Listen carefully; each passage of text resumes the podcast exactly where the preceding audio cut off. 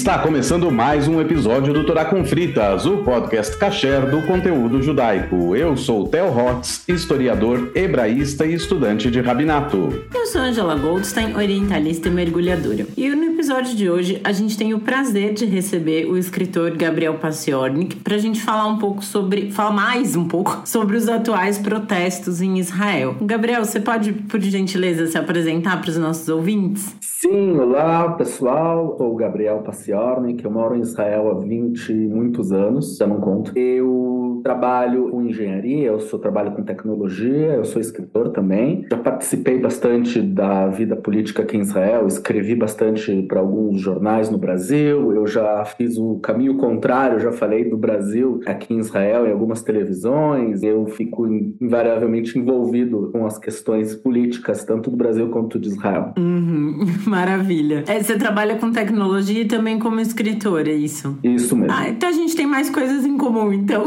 Eu também. Sensacional. Muito bem. Nos últimos dias a gente tem acompanhado as manifestações que acontecem nas ruas de Israel, que são manifestações contrárias a essa reforma judicial que o atual governo do país quer passar. O João Miragaia, do Conexão Israel, já veio conversar com a gente sobre o assunto. E o Gabriel sugeriu. É, então vocês já sabem tudo.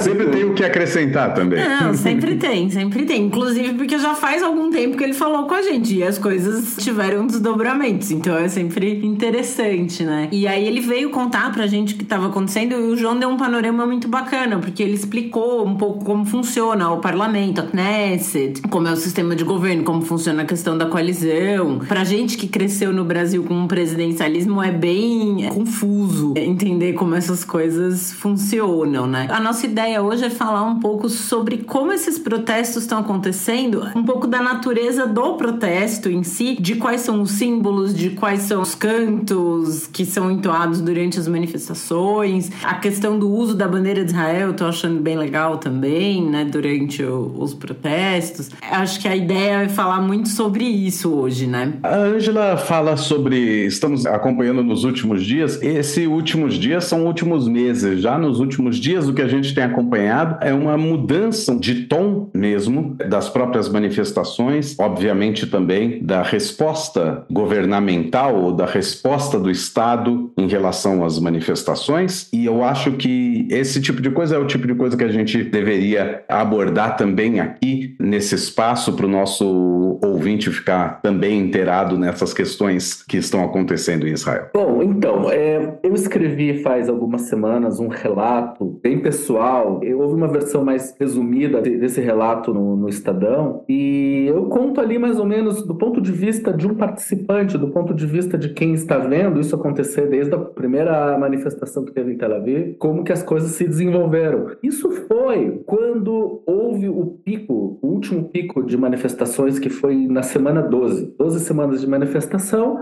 e houve a tentativa de demitir o ministro da Segurança, Yoav Gallant. E isso gerou uma, uma manifestação espontânea das pessoas que elas saíram para a rua no meio da semana, no meio, no meio da noite, tomaram as ruas de Tel Aviv. Por mais de 600 mil pessoas desceram para as ruas, lembrando que Israel é um país de 10 milhões no máximo. E no dia seguinte houve uma greve geral, que é a Estadrut, que é a, é a grande união dos, dos sindicatos de Israel, é uma espécie de CUT, aderiu e criou um movimento que foi fechou o aeroporto, fechou uma série de empresas e de setores públicos, e daí o Bibi voltou atrás. Ele voltou atrás ao estilo Bibi, ele não disse, olha, tá bom, tá tudo bem, eu vou, vou reconsiderar. Ele simplesmente fingiu que nada aconteceu. Ele não tinha demitido o galã. Não, eu demiti, não demiti ninguém. Onde é que vocês viram que eu demiti alguma coisa? Não aconteceu absolutamente nada, foi impressão de vocês. Isso aconteceu na semana 12. Ou seja, mais ou menos, passaram mais ou menos 12 semanas desde então. Nós estamos na semana 28 agora. Era isso que eu ia pedir pra você contextualizar, né? Que você falou, tá na semana 12, estamos na 28 neste momento. O ano tem 52 semanas e hoje, no dia da gravação, é dia 12 de julho. Então podemos pôr aí. Eu sou formada em letras, então a minha matemática, vocês vão me desculpar, mas a gente tá mais de meio mais ano. De meio ano. Mais de meio ano. Nós comemoramos o meio ano na, na, numa das últimas manifestações. É, comemoramos, entre aspas. Bateram Mas- um parabéns, né? É, teve bolo, é. é. Mas assim, o que, que aconteceu? Depois disso, ele falou: nós vamos fazer conversas na casa do presidente, o Herzog, ele se propôs a fazer a ser um mediador dessa conversa e trazer a oposição e a coalizão para sentarem lá e tentar chegar num acordo. Houve uma série de discussões, a coisa começou a avançar, eles não anunciaram nada do que está sendo falado lá, porque era para ser realmente em segredo, para não haver controvérsias públicas, mas houve um momento em que teve que ser escolhido pela Knesset quem vai ser o parlamentar que vai participar da comissão de escolha de juízes. A Knesset escolhe dois participantes. E o Bibi encontrou uma brecha na lei que dizendo que se você não encontra, você pode adiar por um mês essa votação. E era uma questão urgente, tinha que ser escolhido agora, justamente porque a oposição não confia no Bibi e falou: olha, tudo isso que nós estamos falando só é válido se nós conseguimos colocar o nosso candidato como sempre foi. E sempre foi assim: um candidato da oposição ganhava, um candidato da coalizão ganhava, então uma coisa mais ou menos equilibrada. O que acabou acontecendo é que ele estourou a, a votação. Ele tentou estourar a votação, ele não conseguiu, porque parte do, da coalizão votou sorrateiramente pelo candidato da oposição e acabou porque nem eles concordam, nem eles claro. Claro, são todos judeus, gente. Como é que vai concordar todo mundo? Não tem condição. Eu acho que não tem muito a ver com etnia, tem mais a ver com de caráter total e completo. Mas o que antes fosse, antes fosse por isso. A oposição falou: pá, pá, pá, pá, para aí. Vocês estão de sacanagem, porque a gente tinha combinado e olha só, você tá fazendo mais o. Tá, tá fazendo o Bibi com a gente outra vez. É o Bibi fazendo o Bibi. Aí o pessoal falou: chega, nós não vamos mais conversar. E daí o Bibi, fazendo mais um Bibi, disse: Olha só, a oposição está estourando a conversa. Nós estamos aqui de braços abertos. Eles estão dizendo que não querem participar da coalizão. Isso chama gaslighting. É gaslighting. O total, nome total. disso é gaslighting. Mas ele é, é o rei disso. É, mas só pra quem, é muito... quem não tá nos ouvindo e nunca ouviu essa expressão, ela vem de uma peça de teatro em que é um casal e o homem quer fazer com que todo mundo ache que a mulher está louca e ele vai enlouquecendo-a aos poucos. Então ele vai fazendo coisas na casa e ela fala: aconteceu tal coisa. Ele fala, aí ele tira um quadro do lugar ela fala: por que, que esse quadro saiu? Aí um pouco depois ele põe o quadro de volta ele fala: imagina, o quadro não saiu, sempre teve aí, você tá doida. E eu acho que a ideia é que ele vai diminuindo as luzes da casa. E era na época que é, usava-se gás, né? Lampião de gás. E aí ele vai abaixando. Então ele vai deixando ela louca. E é isso que o Bibi tá fazendo. O nome. Ele não sabe fazer outra coisa. Ele, é. ele, ele, não se atém à realidade, nunca se ateve, e isso já ficou bem claro. Que ignora completamente a realidade e os bibistas vão com ele. É uma coisa muito, muito, muito enlouquecedora. Mas o que aconteceu é que dentro disso tudo, tem, isso aqui tem bastante tempo, porque, porque teve o intervalo da Knesset. A Knesset trabalha tantos meses por ano, e ao longo desse tempo tem duas grandes férias, uma de inverno, outra de verão, que aliás é um ponto importante, eu já vou voltar essa férias de verão aí, porque é muito importante. Então passou bastante tempo, teve todas as férias férias de inverno, aliás, que foi, foi, foi uma benção, porque eu já estava de saco cheio de manifestação, para falar bem a verdade. As manifestações continuaram funcionando, com menos gente, com menos intensidade, mas estavam lá. Eu falava para minha esposa que são mais ou menos que nem a, a chama piloto do gás do, do banho, tem que ficar ligada. Uma chaminha tem que ficar ligada, porque quando soltar, para ter o que acender o resto. Aí a gente continua indo. E o que aconteceu é que o... chegamos num ponto em que ele, o Bibi achou que ele fez gaslighting para ele mesmo. Eu falo, acabou as,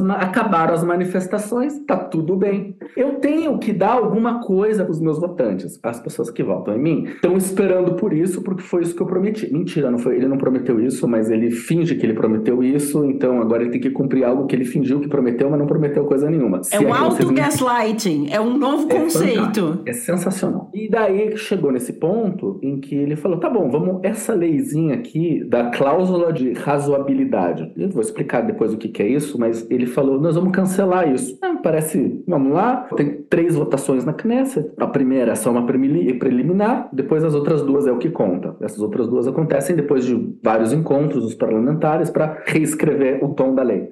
E foi o que foi votado anteontem. Fizeram a primeira votação da questão da, da razoabilidade. E isso, apesar de vários avisos, que o Bibi não ouviu, porque ele está gaslighted by himself, ele. E as, e as manifestações não acabaram coisa nenhuma. As estão lá, live and kicking, e o pessoal foi pra rua desesperado. Em cima disso, a gente tem que colocar também que houve um, um shaming do eu não sei como é que é o nome desse, desse cargo na legislação brasileira. É alguém que é, é o advogado que cuida da constituabilidade das ações do próprio governo. Não, o Procurador-Geral da República. Procurador. Procurador, procurador, isso. E o Procurador-Geral. Isso fizeram um shame da Procuradoria-Geral. Oi, gente, passando para fazer uma correção rápida aqui. Logo que a gente terminou a gravação, o Theo me mandou essa mensagem para fazer esse ajuste. Na verdade, essa pessoa não é equivalente ao Procurador-Geral da União. Ele é o Advogado-Geral da União. O AGU é o advogado e conselheiro jurídico do Estado. O procurador é o advogado do povo contra o Estado.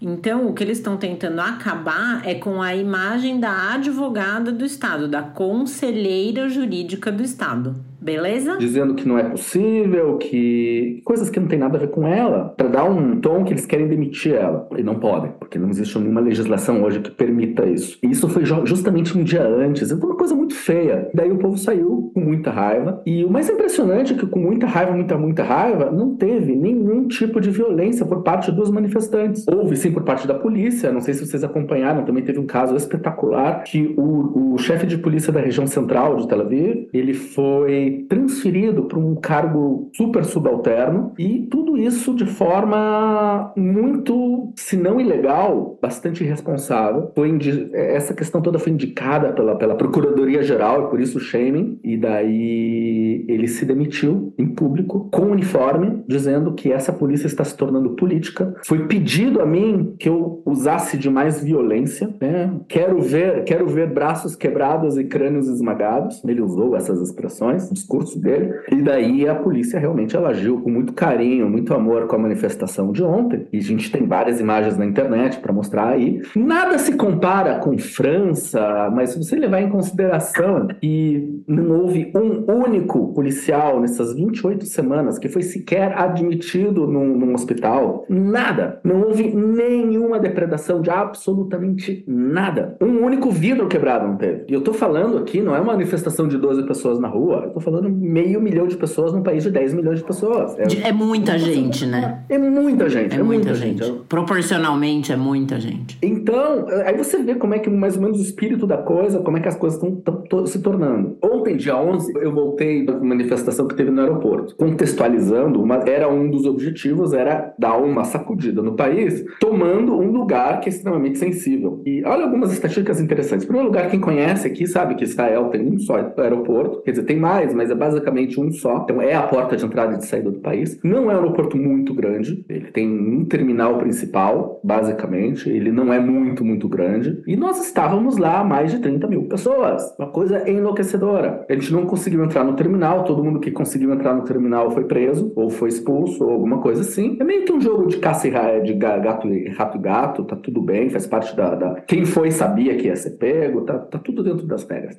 Tem, tem pouquíssimos casos de violência violência, pouquíssimos casos de corrupção, o lugar inteiro, limpo, tudo organizado. Ninguém perdeu voo, nenhum. Não houve um único caso registrado de voo que atrasou, apesar de tudo. Então, muito ordenado, mas é. E uns 15 mil decibéis. Era uma coisa enlouquecedora.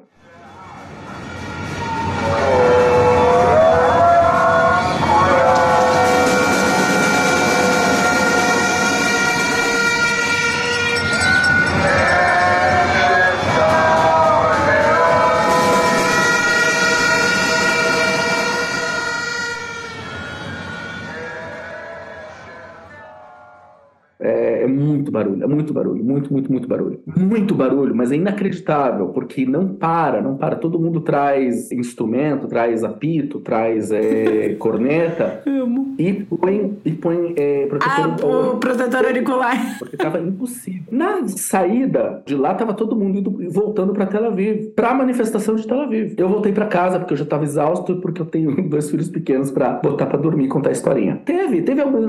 Você, você vê algum. Um, um, uma sensação estranha na, na, nas ruas. Tipo, uh, os manifestantes voltando de trem, encontrando com a população bibista. Teve uma, uma série de. Não foi uma. Não chegou a ser uma discussão, mas teve um pouco de gritaria, de xingamentos. Coisa não tá legal. Não tá. A sensação tá muito ruim. Né? Sair na rua, eu Quando vou sozinho para alguma manifestação, eu não vou de camiseta da manifestação. Quando eu vou lá em Herzliya, eu moro em Herzliya, que é uma cidade de umas 70 mil pessoas, cidade relativamente pequena, eu moro bem perto da, de onde são as manifestações, a gente vai a pé, eu levo a família. E já aconteceu das pessoas virem falar e tentar levantar uma briga ali.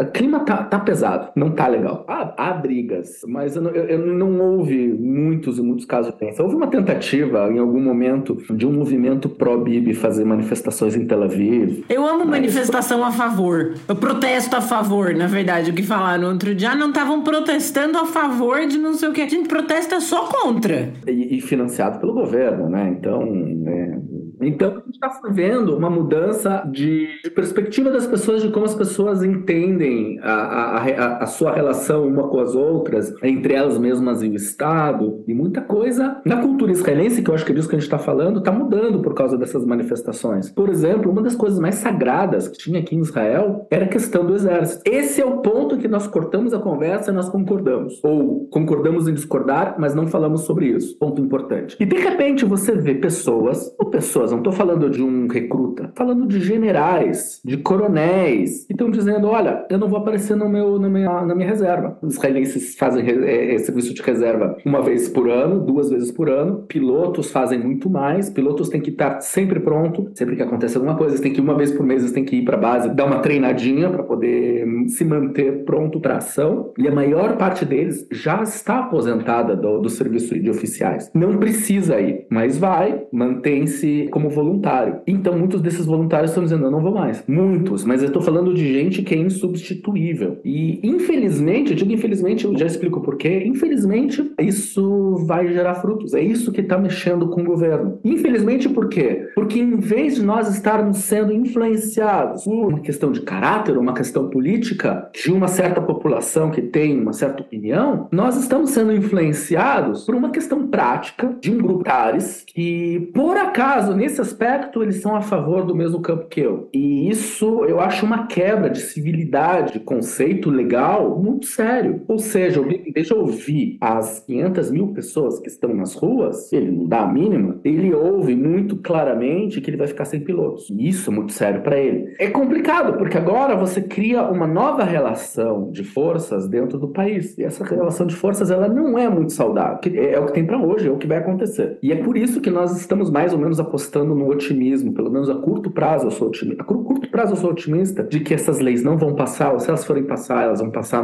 muito mais magras do que elas são agora, mas a relação entre governo, país e entre os cidadãos entre si mudou completamente. Aliás, falando em leis, Gabriel, você tinha comentado da lei da que ele revogou a lei da, da a cláusula razoabilidade. da razoabilidade e eu que bom que vocês estão aí para me, é, me lembrar que eu é, acredito que eu e os ouvintes estamos aqui pensando, mas o que era isso mesmo? Quando eu tô escrevendo, eu abro os parênteses, eu volto para olhar onde é que eu esqueci é. os parênteses abertos. Agora eu tô falando, né? Eu, eu tô aqui de Louro José. A cláusula da razoabilidade, eu não sou jurista. Reminder, eu não sou jurista, eu não sou nem advogado, eu não entendo lufas de lei. Tudo que eu vou dizer agora é relacionado às coisas que eu ando lendo no jornal e de outros juristas e de outros advogados que entendem do assunto. A cláusula da razoabilidade diz se o governo toma uma decisão, você pode ir por Supremo Supremo alegando falta de razoabilidade nessa decisão. Existem vários momentos em que isso pode acontecer. Um deles aconteceu, por exemplo, é quando houve o começo dos ataques de foguetes vindo de Gaza para Sderot. É, o governo se recusou a, construir bunkers na escola de Sderot e alegando um monte de porcaria, alguém foi para o Supremo e disse que por falta de razoabilidade o governo tem que pagar por isso, por essa obra. E passou. Então, por exemplo, até a mesma coisa que é fundamental para quem que considera de direita, essa cláusula é importantíssima. E é um mecanismo. Só um, só um parênteses aqui para o nosso ouvinte: é sempre lembrando que Israel não tem uma constituição. Então, se tivesse uma constituição, seria como alegar inconstitucionalidade. Como não existe essa constituição, existe sempre um work in progress em relação a essa legislação em Israel, existe um corpo de leis que vai sendo construído e ampliado no decorrer dos anos. Então, o princípio princípio, ele se aplica a partir dessa noção de razoabilidade da decisão, e não se ela é inconstitucional ou não, porque não tem constituição no país. Dentre outras coisas, esse é um dos mecanismos, mas é verdade, a questão da Constituição é, agora ficou mais claro que nunca o quanto isso, é, isso é problemático. Existia um conceito de lei básica. De repente começaram a descobrir que lei básica e lei normal não existe nenhum regulamento que diferencie como que funciona a votação dessas leis. Então começou uma série de brigas sérias, que é uma parte do que gerou toda essa confusão, é que não existe um rito para um, um rito para outro, se formam essas leis. E a questão da razoabilidade era uma das ferramentas usadas pelo Supremo para poder conseguir dar uma adequada das decisões do governo. Então, essa é a questão da razoabilidade. Eles querem cancelar essa ferramenta. O Bibi, no gaslighting dele, diz: não, nós estamos só mudando um pouco como que ela é usada. Não, o corpo da lei está escrito, houve uma discussão entre eu e o pessoal do Conexão, a gente conversou sobre isso, e não, a lei que está sendo proposta, pelo menos nessa primeira votação, é, é de total fim dessa cláusula. Isso é muito interessante. Para quem nasceu, cresceu e vive no Brasil praticamente a vida inteira, que é o meu caso, é, é muito louco pensar um lugar sem constituição, né? E, e, aí você precisa desse tipo de coisa mesmo, porque vai ter decisão que não é razoável, do tipo, Sderot, que é uma cidade na fronteira da faixa de Gaza, que recebe bombardeios com alguma regularidade, o governo fala, não, nós não vamos construir abrigo antibomba nas escolas, porque é foda fodam-se as crianças. Não, não é essa a argumentação, mas enfim, qualquer que seja a argumentação, mesmo que seja falta de recursos para fazer, o razoável numa situação, uma razoável, o que é razoável nessa situação é você fechar a torneira em outro lugar e desviar recursos de lá para cá, porque isso é o razoável a ser feito. A outra, a outra questão que eu acho interessante, já que a Ângela pontuou isso de ter crescido no Brasil e tudo mais, e essas comparações são complicadas, a outra questão que a gente trouxe aqui no outro episódio com o João Miragaia foi sobre o fato de que você não tem a tal da separação entre os três poderes, a separação total entre os três poderes, e eles não são vistos como equânimes, ou em teoria são, mas acabam não sendo. E eu só retomo isso aqui porque então sempre que a gente fala de política em Israel, é muito difícil e complicado fazer o comparativo com o Brasil em vários aspectos. Um deles é esse. A Knesset, que é o corpo legislativo, ela não é separada do governo, que é o corpo executivo. Ao contrário, os ministros todos saem de deputados eleitos da Knesset. O próprio primeiro-ministro é também um deputado na Knesset. Então, isso já é um problema aos nossos olhos. Costumam enxergar a separação total dos três poderes. E o poder que é separado e que serve para dar algum tipo de equilíbrio ou razoabilidade, justamente, às decisões do governo governo é o judiciário. E de tempos em tempos tem essas tentativas aí, já nos últimos 15 anos mais ou menos, de ou colocar o judiciário sob, né, embaixo da tutela do governo, o que é um problema, porque ele precisa ser independente,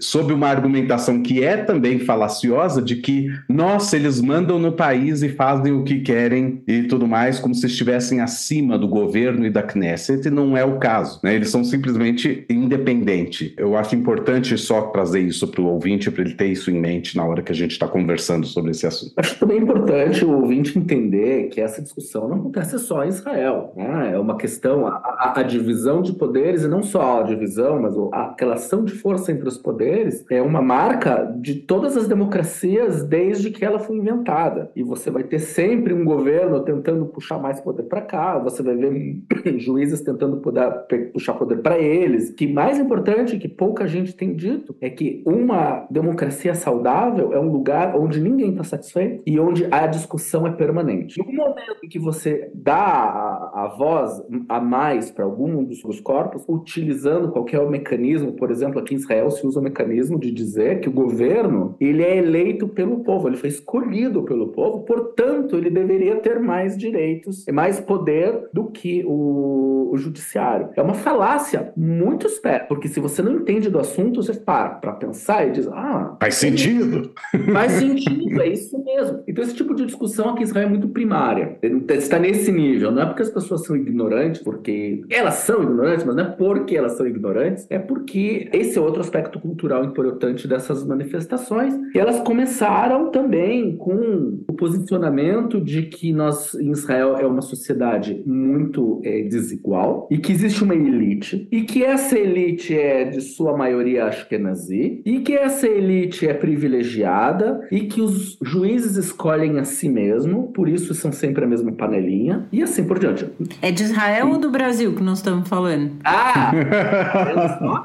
é muito fácil importar esse tipo de. É, é o mesmo, né? É, um, é a mesma coisa. Né? Com a diferença de Ashkenazim, né? E aí, quem, quem, quem nos ouve provavelmente já sabe, né? Ashkenazim são os judeus vindos do leste e centro da Europa ali. É, e eles foram, foram a primeira leva de imigrantes, realmente foram de Ashkenazim, então houve um, uma desproporcionalidade na situação de imigração de cada um deles. Isso é inegável, e há uma disparidade, etc, etc. Mas esse discurso é interessante porque esse discurso ele vem de um cara chamado Arthur Frankenstein. Mas sabe quem foi que esse cara ajudou a se eleger? Antes de ajudar o Bibi? É. Um cara chamado Victor Orbán, de um oh, país.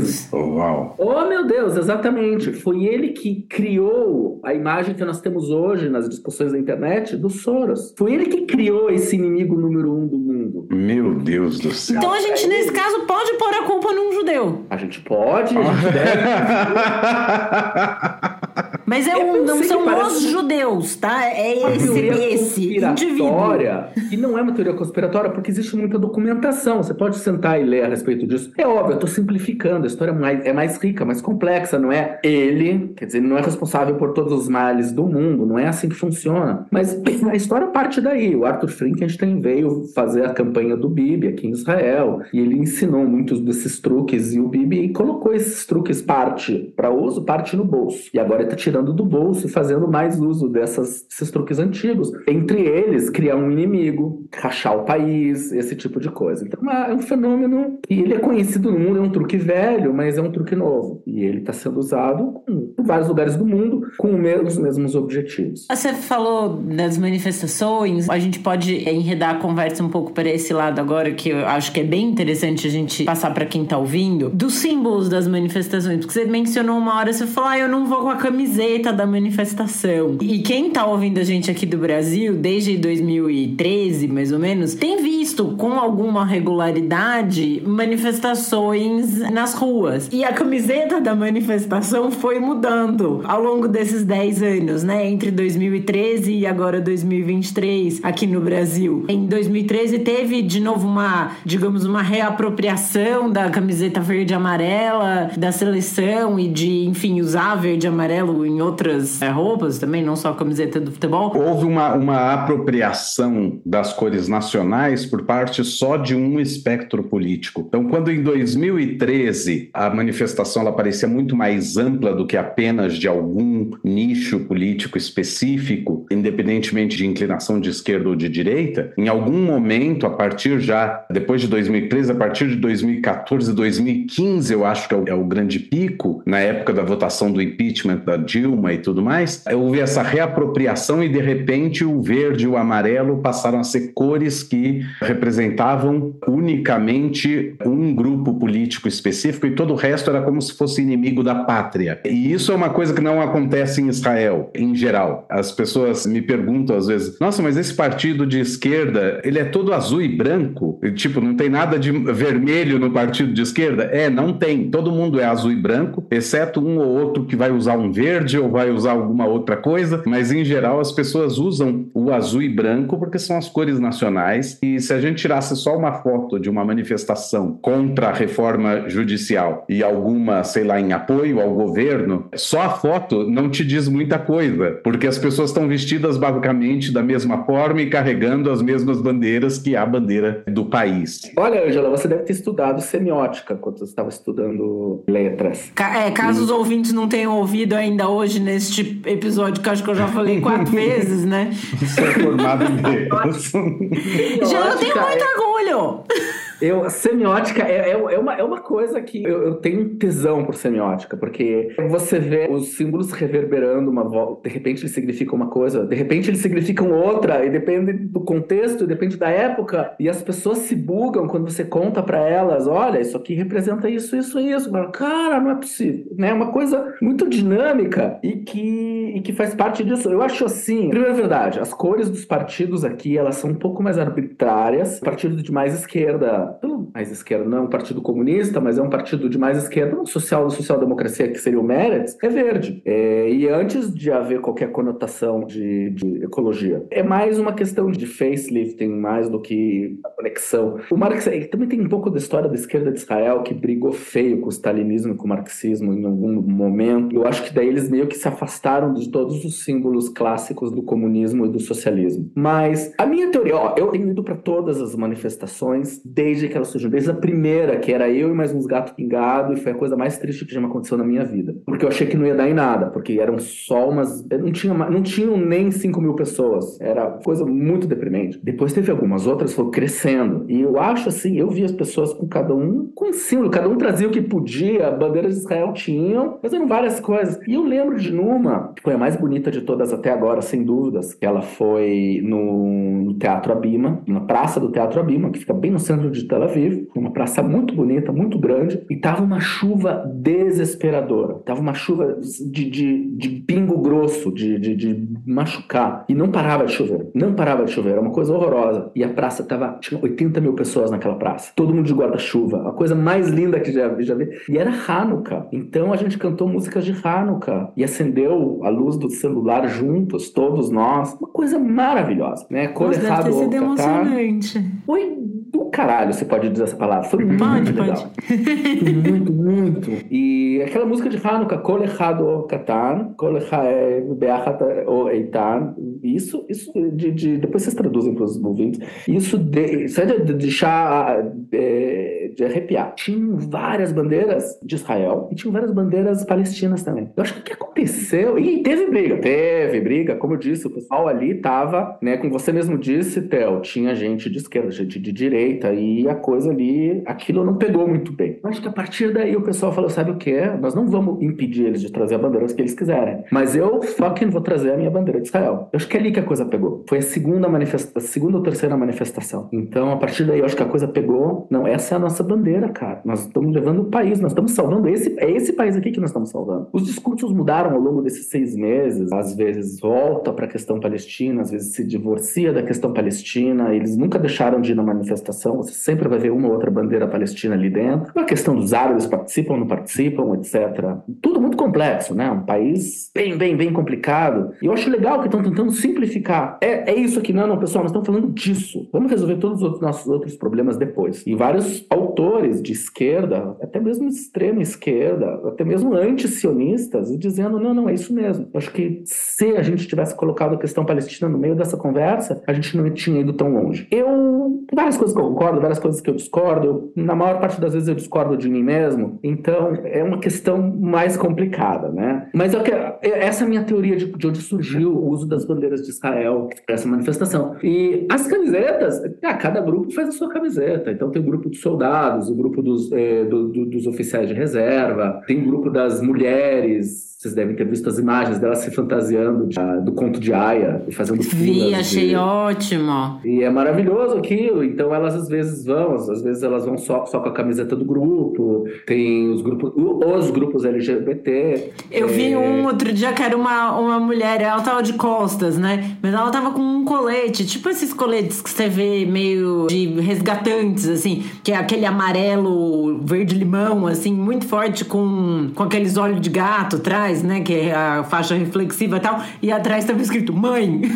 É. Eu achei Tem um grupo, um grupo que se considera mãe dos jovens na manifestação. Se você, e elas falam, elas dizem nos grupos de Facebook e de Twitter, você precisa de ajuda, estamos aí. Nós vamos para isso. É muito legal. Tem médicos, tem grupo, é, tem grupos de médico. Então, essa, essa simbologia. Tem várias outras simbologias que foram sendo criadas ao longo. As músicas não existiam, não, não é muito original, as músicas não, não, não se desenvolveram muito, mas elas, as que foram criadas mais ou menos no começo, ficaram até agora. Se não houver igualdade, nós vamos descer, nós vamos tomar Ayalon, que é a estrada que corta Tel Aviv. Vocês mexeram com a geração errada. Esse é o, uma das, mais, das que eu mais gosto. Tem outras, é, é, é meio, é meio que grito de torcida, né? Uhum.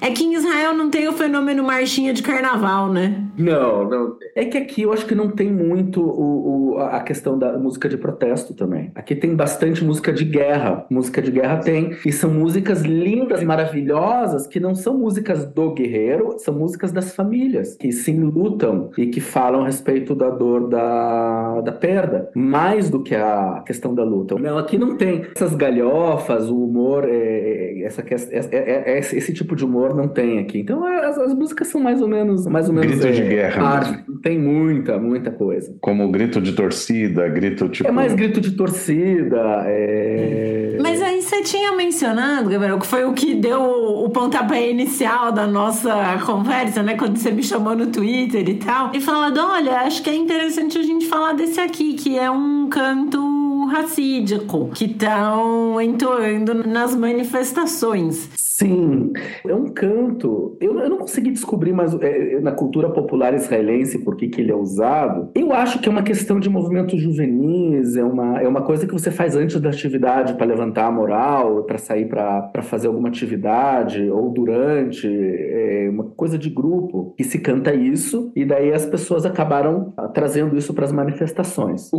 o canto é mais ou menos assim: כל העולם כולו גשר צר מאוד, גשר צר מאוד, גשר צר מאוד. E daí você começa a levantar a voz e cantar e batucar. והעיקר והעיקר לא לפחד, לא לפחד כלל. E assim vai. Depois eu boto um vídeo para vocês verem, para vocês ouvir, ouvirem também.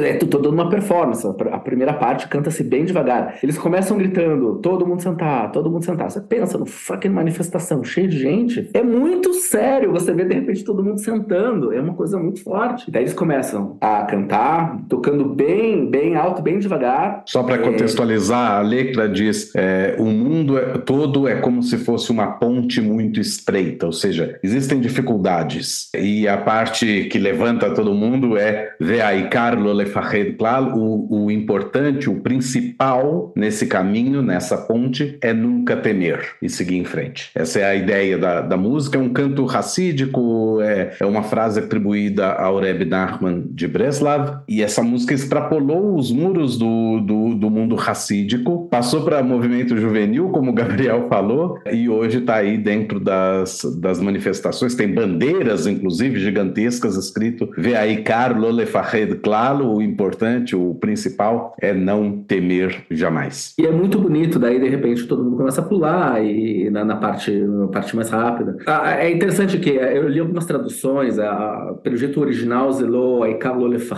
Aikar Lo Leit Pahed, é uma palavra muito parecida que significa não é não temer, mas é não, não parar para ficar se preocupando. Não, não no, no, sentido de ficar com medo, no sentido de para de pensar nisso e, e vai bola para frente. Eu acho que ninguém sabe dessa, desse detalhe quando tá cantando, mas não importa. Eu acho bacana. Eu vou explicar por que, que eu chamei me, me chamou muito a atenção. Porque para minha contextualização, ao contrário dos israelenses, eu vejo isso numa música racídica. E você vê um movimento de pessoas absoluta, total e completamente laicas na rua, alguns conservadores, usando isso para um movimento contra um movimento de governo que é basicamente reacionário e ligado aos próprios racídicos, aos, aos, aos, aos dois maiores partidos, co, é, coalizões é, é, racídicas que tem Israel, em termos políticos. E eu achei muito curioso esse uso da linguagem de um passando para o outro e voltando. E isso é típico da, da, da questão da, da semiótica, por isso que eu achei muito bacana.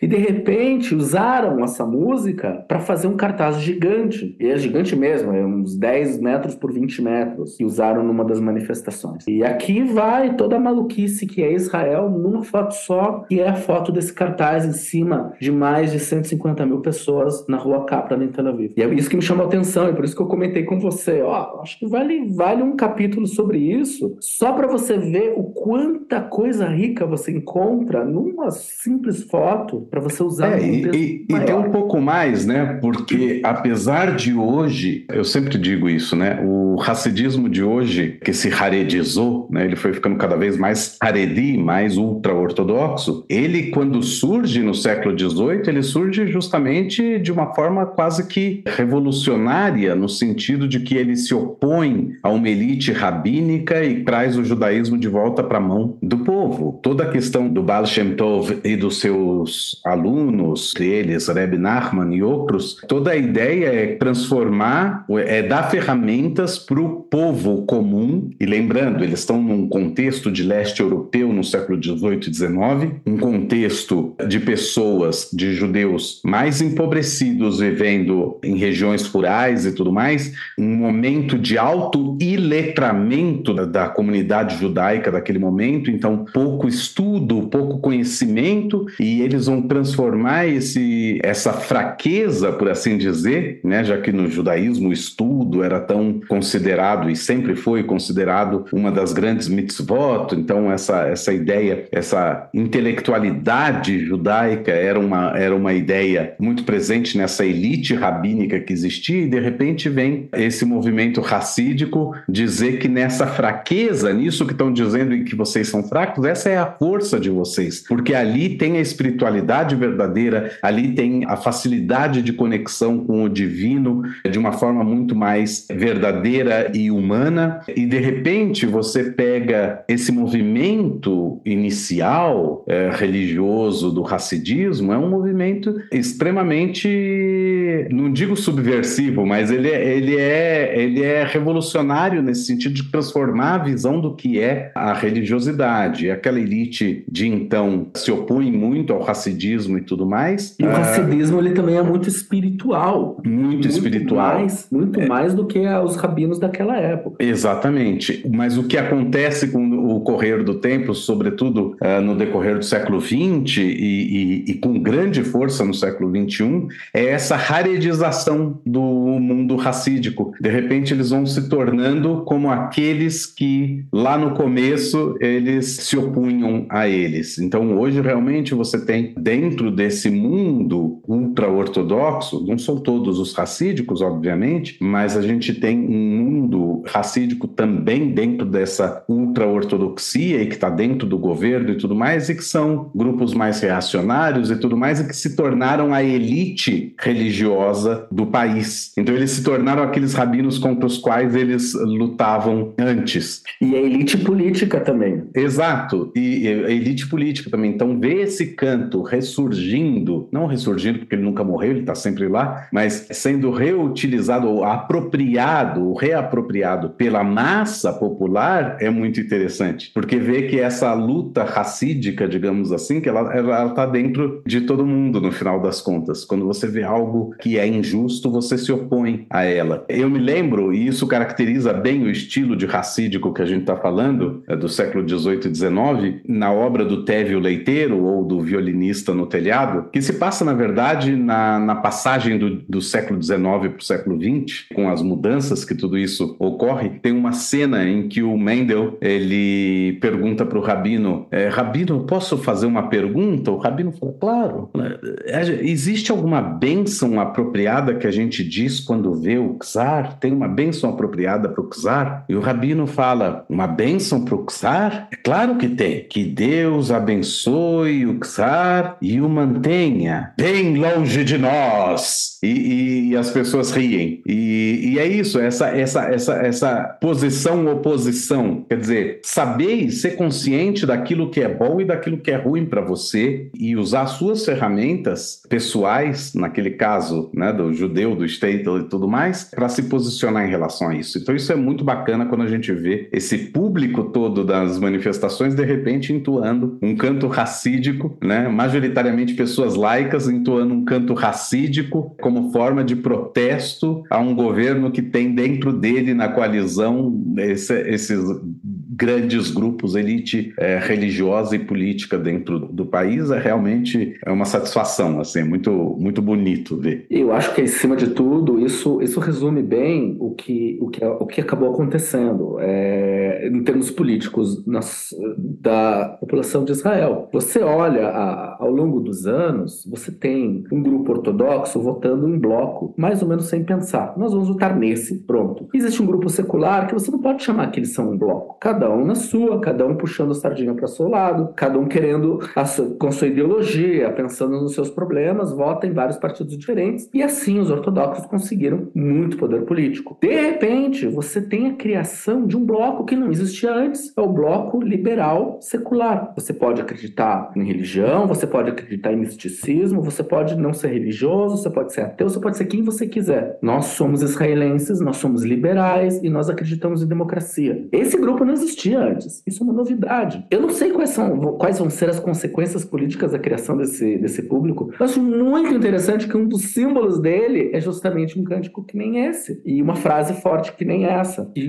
une um grupo que tem em comum que se considera judeu. É muito interessante a conversa que existe entre laicos e religiosos aqui, dizendo: escuta, meu, a Torá é minha também. Não é só porque você se veste de preto que você tem mais direitos a respeito da Torá do que eu. Eu tenho tanto direito quanto você a estudar, a não estudar, a gostar, a não gostar, a acreditar ou não acreditar. É minha, faz parte da minha tradição, era dos meus avós, era dos meus bisavós, igualzinho a você. Não tem nenhum poder acima disso do que eu. E essa é uma contextualização nova. Quer dizer, ela não é nova, ela vem sido falada durante já faz algum tempo, várias pessoas levantam essa questão, mas de repente você tem um público a quem dizer essas coisas. E isso é novo, e isso é muito forte. É, isso é muito interessante, né? É, acho que isso que você fala, de que a, a Torá é minha também. É, é a mesma coisa que eu vejo da apropriação da bandeira de Israel. Esse país é meu também. A gente tá todo mundo aqui, né? Nós somos todos judeus. Não vem você achar que você pode mais, né? Que você é mais judeu do que eu. E a gente vê, às vezes, um pouco. Eu que não tô em Israel, por exemplo, é um pouco comum no Brasil, às vezes, e em outros países também, a gente vê a figura do goi sommelier de judeu, que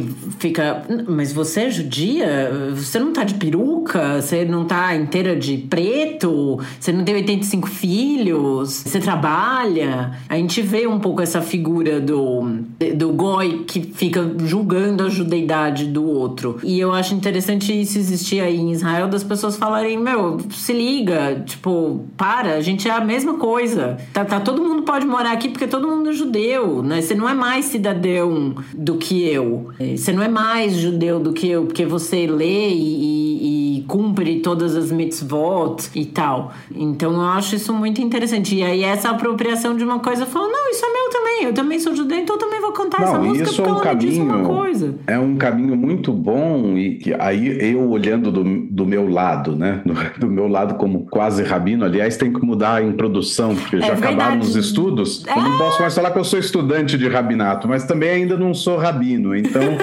É, é, aqui estão me chamando de Erev Né? Isso. É, é, a véspera do Rav. Eu tô quase, eu tô quase rabino. É o rabin. Na tra... Rabino na trave.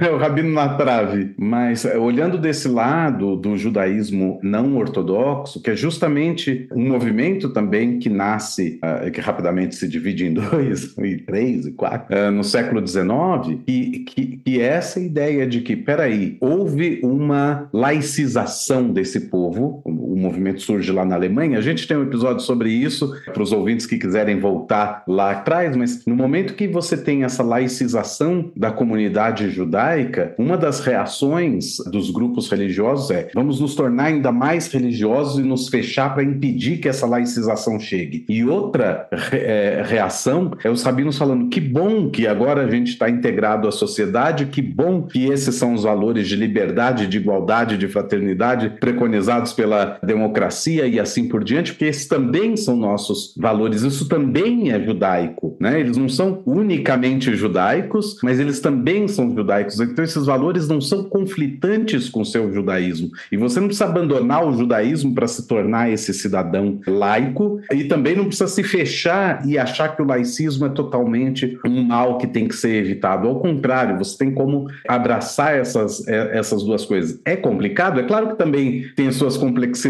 em fazer isso, mas, mas é saber muito fortemente, com bastante certeza, de que é possível, de que você consegue ser essas duas coisas ao mesmo tempo, porque elas não são assim duas coisas tão separadas entre si, elas se tocam muito uma com a outra. E esses movimentos eles se tornaram muito fortes nos Estados Unidos e também na América Latina. Né? Eu estou falando do movimento conservador, do movimento reformista, que são os movimentos não ortodoxos do judaísmo. Eles se tornaram a maior parte do judaísmo na diáspora. Por quê? Porque todos esses valores da democracia e tudo mais estavam presentes dentro dessa grande parte de judeus. E em Israel, por, por motivos outros, o que houve foi uma, uma separação entre um grosso populacional que se via como laico e detentor desses valores e tudo mais, e um grupo religioso ortodoxo e tudo mais, e foi se criando toda um, uma separação entre os dois grupos e uma oposição, e depois se formou um verdadeiro abismo entre os dois grupos, de modo que, que de repente, o laico muitas vezes não queria nem saber nada sobre judaísmo, porque com certeza judaísmo é aquilo daquele outro grupo, não é meu e não me pertence de jeito nenhum. E de repente você tem uma nova geração que enxerga a coisa de uma forma muito diferente. Não, o judaísmo é de todos nós e eu só enxergo esse judaísmo de maneira diferente. Aí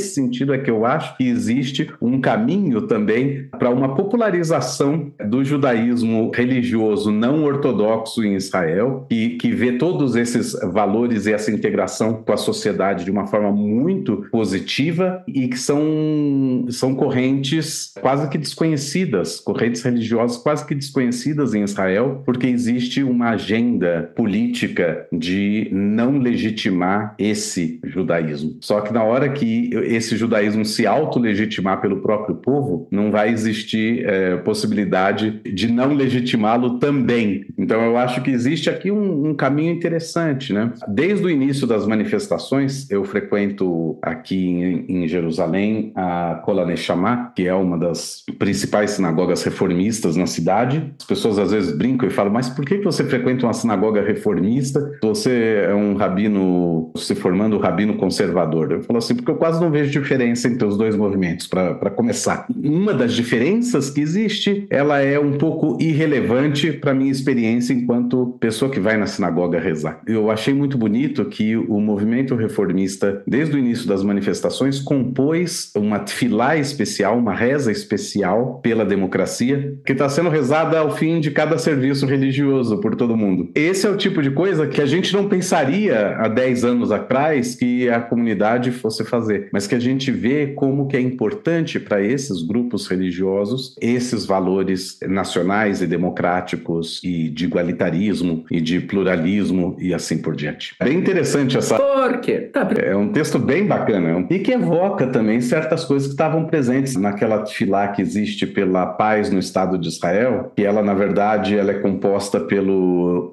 Rav Kook e que ela evoca princípios de liberdade, de igualdade e tudo mais. Não é Muvan Me'elav, assim, que você vai ter dentro de uma tefilá falando para Deus abençoar Shoftea, Yoatzea, Niparea. Mas esse é o grande medo do, do, dos Haredim, né? Essa é, esse é o grande medo deles, que no momento que você dá uma pequena abertura que nem essa, eles entendem como uma ameaça ao poder deles. E eles têm toda a razão. É uma ameaça ao poder deles. É Muito obrigado. A gente quer que vocês parem de ter poder. Vocês não precisariam ter poder. Não era essa a intenção. Ou, ou, ou, ou que tivesse poder todo mundo junto, porque todo mundo junto é, é parte da sociedade. O problema, é, é, existe um problema muito mais profundo aí, quando você tem essa. São esses Haredim que têm tantos poderes assim, mas eles mesmos não se veem como parte dessa sociedade como um todo. É, é uma coisa muito maluca, é uma, é uma coisa muito, muito quase esquizofrênica, assim. Né? Não, últimas considerações, eu acho que isso que o Theo falou, no final das contas, no âmago da questão, é sobre isso que estão sendo as manifestações. É sobre o equilíbrio de poder, sobre a briga entre grupos majoritários e minoritários, étnicos ou não, e isso está sendo levado em questões políticas, mas no final das contas é sobre a identidade, e é isso que está acontecendo. É uma questão antropológica e sociológica, acima de tudo. Acima de tudo, sim. É, essa, aqui, aliás, é a grande pergunta que, que já há anos, eu acho que nos últimos 30 anos se ouve isso muito em grupos estudando, mas a gente já nota que essa pergunta está lá atrás, a pergunta do quem é judeu dentro da sociedade israelense, porque o país, como se define como um Estado judaico, ele tem que definir também quem é, então, esse judeu desse país. E esse é o maior problema, porque você não tem como definir o que é um judeu. Com Deixa eu contar uma anedota, então. Eu acho que tem tudo a ver, eu acho que fecha bem toda essa história. Algumas semanas atrás, houve a tentativa de fazer uma votação para adicionar uma lei, que é a lei de, de que manifestações contra Haredim são crimes assim, assim, assim. Não se, ouviu, se falou-se muito a respeito disso, de repente desapareceu. Por quê? Tá, em primeiro lugar, porque você não pode proteger uma minoria e ficar calado a respeito de outras minorias. Foi, aliás, como vários jornalistas tentaram fazer, perguntar o que, que você acha dessa lei. Ótimo, o que, que você acha das leis de proteção do LGBT? Né? E começa assim, essa briga eles, é uma briga que eles não vão ganhar. Mas acima de tudo, veio a pergunta: tá bom, vamos aprovar essa lei. Quem é Haredi? Ok, quem é Haredi? Quem é judeu? Aí você vai ter que definir em lei quem é judeu. Isso é uma coisa que eles não podem fazer. Desapareceu a lei do, da, de todo o, a, das cláusulas e de repente é, todo mundo quieto. É bem interessante porque é justamente isso que that's what, what's all about. Exatamente, exatamente. É uma questão identitária, é uma questão, enfim, de identidade nacional, no final das contas. É identidade pessoal e identidade nacional. E que ela é, obviamente, muito plural e multifacetada e que não existe uma definição única. Existem definições únicas, desde o ponto de vista da E desde o ponto de vista da definição uh, da lei do retorno, desde o ponto de vista do que é uh, o que se chama de peoplehood em inglês hoje em dia, que enquadra também aqueles que não necessariamente são judeus, uh, mas que têm ascendência judaica e que se sentem parte desse povo identificado com esse povo. Quando a gente toca na questão da Allahá, da visão sobre Allahá, ok, mas a visão sobre Allahá, qual? Qual visão? A visão ultra-ortodoxa sobre Allahá é uma, a visão ortodoxa ortodoxa sobre Allah é outra, a visão ortodoxa nacionalista é outra, a visão é, liberal é, conservadora ou, ou, reformista é ainda uma outra. E então a própria definição da Allah, que parece ser a mais antiga, pelo menos, dentre todas essas definições, é, ela é sujeita também, ela é subjetiva, porque ela é sujeita ao olhar dos diferentes rabinos, que têm diferentes posições em relação a ela mesma. Então é isso, é plural, não tem, é uma identidade que ela é, por definição, plural. E por isso o igualitarismo é algo, é um valor tão importante dentro das correntes chamadas liberais do judaísmo, porque só você percebendo a igualdade entre todos, a igualdade nisso de serem diferentes, é que você começa a, a, a, a chegar em algum lugar e não em, em favores ou grupos mais especiais que outros, mais iguais que os outros e assim por diante. Muito bem, acho que com isso a gente pode encerrar muito bem bem o episódio de hoje. Gabriel, foi um prazer enorme ter você aqui. E no fim do episódio, sempre a gente sempre deixa algumas dicas de filmes, livros, enfim. Eu vou indicar um livro da minha xará, que se chama Ângela também. O livro dela se chama 13 e ele fala sobre as manifestações que aconteceram no Brasil entre 2013 e 2023. Eu fui no lançamento do livro, foi aqui na, na livraria da Vila, na Vila Madalena. Foi muito bacana. O livro eu tô lendo agora, ele é excelente. Então, para entender, a gente falou um pouco das manifestações no Brasil, ele é um bom, um bom livro para a gente ter uma ideia do que aconteceu né, nesse nesses últimos 10 anos aí de começo de manifestação de rua no Brasil. E também o Violinista no Telhado, o filme. Acho que é, deve, ele já deve estar tá podendo pedir música aqui no podcast, que acho que é a terceira vez que a gente indica. Mas é sempre uma boa, uma boa indicação. Você tem alguma, Gabriel? Eu acho que eh, a literatura israelense. Eu acho que eu vou indicar qualquer coisa que se encontre em português do Meir Shalev. Meir Shalev foi um dos maiores escritores israelenses de todos os tempos. Ele morreu faz muito pouco tempo. Ele não, ele não é muito traduzido para o português, infelizmente. É o maior, o melhor, o primeiro dele, que é o, um dos romances que eu mais gosto é o A Montanha Azul. Eu sei que existe uma edição portuguesa. Quem conseguir em hebraico, leia. Quem conseguir em inglês, leia. Eu acho que é uma, uma saída para você entender um pouco mais sobre um aspecto diferente da, e de uma época diferente de Israel, da sociedade israelense, que não é tão comum nos autores mais conhecidos pelos brasileiros, como Amos Oz ou, ou outros que são mais traduzidos. David Grossman. Bom, eu acho que para estar tá sempre antenado com o que está acontecendo em matérias de pluralismo e igualitarismo dentro de Israel. É, eu recomendo estar tá sempre sintonizado com o site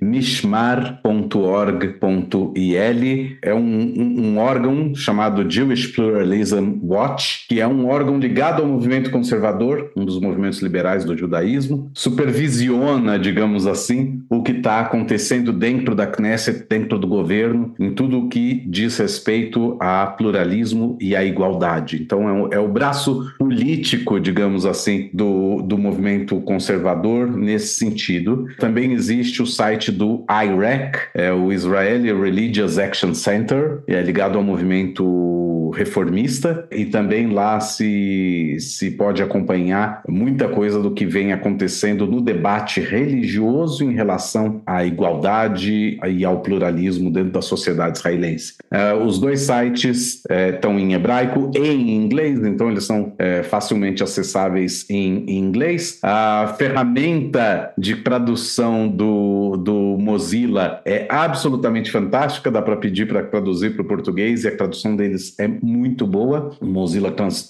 traduz o, o site de imediato. Ou a gente pode também usar a ferramenta que a gente falou outro dia, né? Usar o querido GPT e pedir para ele reescrever o texto do inglês para o português e aí ele é, não peçam para traduzir, ele não traduz, ele vai falar que ele não sabe traduzir, que ele não é uma ferramenta de tradução. Pede para ele reescrever o texto em português, aí ele faz direitinho a tradução. tem que pedir com Sem saber que ele está fazendo uma tradução.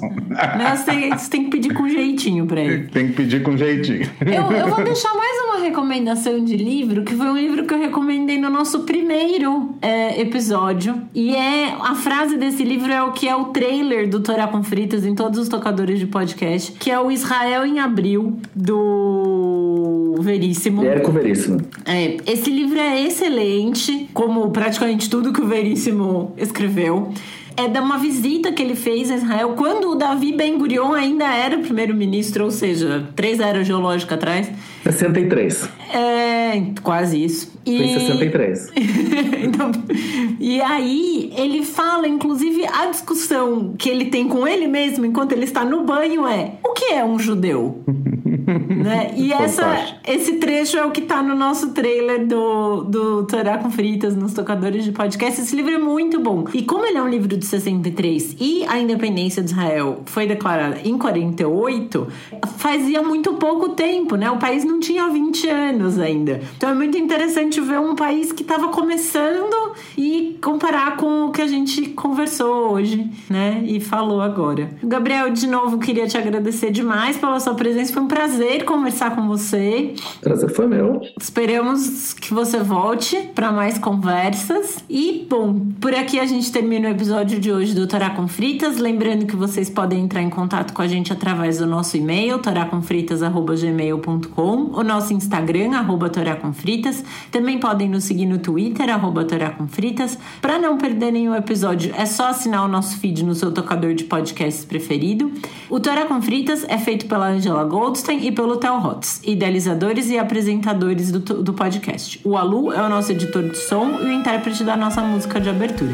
Para entrar em contato com ele, é só procurar no Instagram pelo arroba alusanto. A nossa identidade visual é da Maia Batalha. Muito obrigada a todo mundo. Muito obrigado e até a próxima.